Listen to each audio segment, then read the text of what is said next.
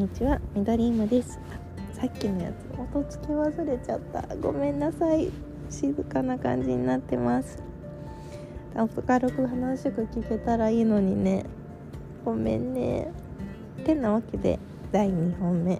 撮っていこうと思います。前回のお話で自分に自信がない時の肯定の仕方っていうことでお話ししたんですけどあの本当にその通りだなと思っていてこう小さい自分をどこまで認められるかっていうのが非常に大切なのかなと思ってるんですね。例えば今日は寝て過ごしてしまったとかあのパジャマのまま過ごしちゃったとかあとはもう何もやろうと思ってたことは全然できなかったとかいっぱいあると思うんですだけど今の時代って本当に何でもできるなと思っててえっ、ー、とえーと、SNS 携帯一つでお仕事もできちゃうような時代だと思うんですよね。連絡も取れちゃうし本当に便利な時代の中であの現実の行動とスマホの中の行動が一致していないっていうことは多分多々あって。だけどそのスマホの行動ってこう今までのあのリアルな世界って言うとあれなんですけど体を動かしてたような時っていうのはやっぱり何と言いますかねあのなんだろう大きな行動をしてるからそれだけこう動いてる気になるんです。だけど実際そうじゃない。最小限の労力で結果を残すことだってできるような時代だと思うんですよね。この時代って。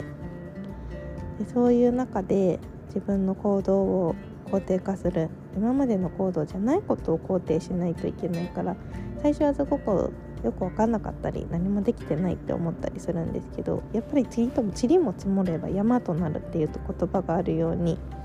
こうたくさんたくさん成長できるようなチャンスでもあると思うんですよ。で言葉ってすごく責任がある時代になったしそれが残る時代にもなったので当然そういう責任感自己責任感っていうのも出てくるのかなと思います。だけどだからこそ自分の生き方に責任を持たなきゃいけない。言葉に責任を持たなきゃいけない。で、うんと、自分に自信を持たないといけない、うん、ちょっと難しくなってくるんですけど肯定力っていうのがあれば大丈夫なのかなと思ってます。自分の行動にちゃんと責任を持つ。肯定することができる。自分のうんと背中というかなんだろう胸張って生きることができる。そんなことができていればきっとこう自分のことを否定したりとか自信がないとか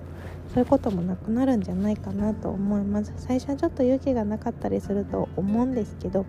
スマホ一つで調べ物をした自分を許す、うんと、美味しいご飯を食べた自分を許すお水を飲んだ自分を許すうんとそんなことっていっぱいあると思うんですね。体に置き換えるとたくさんあると思うのでそれをちょっと次回お話ししていこうと思います。じゃあまたね。